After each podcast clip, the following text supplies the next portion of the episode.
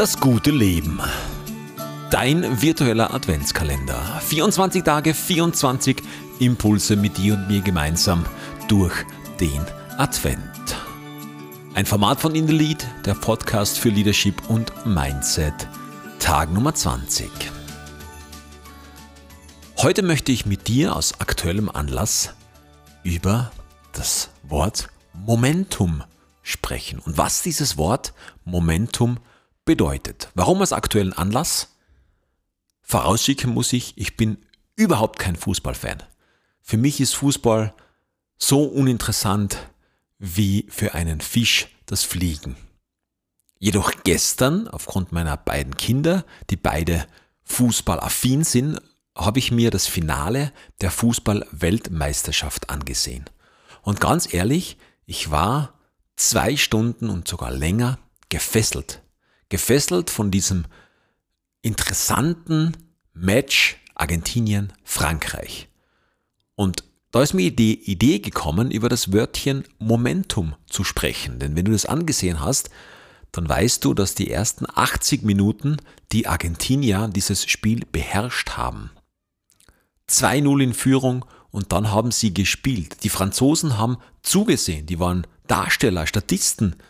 Keine Spieler, kein aktives Spiel hat bei den Franzosen stattgefunden. Und dann fielen in der 80. Minute binnen 90 Sekunden zwei Tore. Und diese zwei Tore waren ausschlaggebend, dass das Spiel gedreht wurde. Die Spannung war da, die Möglichkeit, diese Chance, das Spiel doch noch zu gewinnen. Was Sekunden davor aussichtslos war, haben diese zwei Tore bewirkt. Und da ist dieses Momentum entstanden.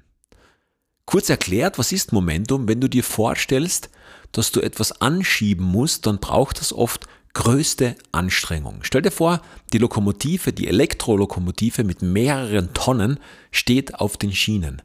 Diese anzuschieben bedarf größter Anstrengung, größter Kraft. Und irgendwann wird sie sich einen Millimeter bewegen und dann noch ein bisschen mehr und irgendwann werden die Räder sich drehen und diese Lokomotive beginnt zu rollen. Starke Motoren sind dafür notwendig, um diese, diesen Koloss aus Stahl in Bewegung zu setzen. Doch wenn sie einmal in Bewegung ist, ist sie sehr, sehr schwer wieder aufzuhalten. Du kannst eine Lokomotive nicht von jetzt auf gleich zum Stillstand bringen.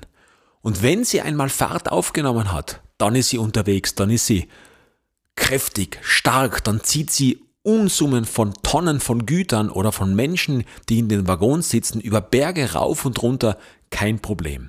Das heißt, wenn das Momentum einmal losgelöst wird, einmal in Gang gesetzt worden ist, dann ist es sehr schwer zu bremsen. Es braucht viel Energie, um es aufzuwenden, um es in Bewegung zu setzen, aber dann wenn es einmal fährt, wenn der Zug, wenn die Lokomotive einmal wirklich unter Dampf gesetzt wurde, dann ist sie nahezu unaufhaltsam.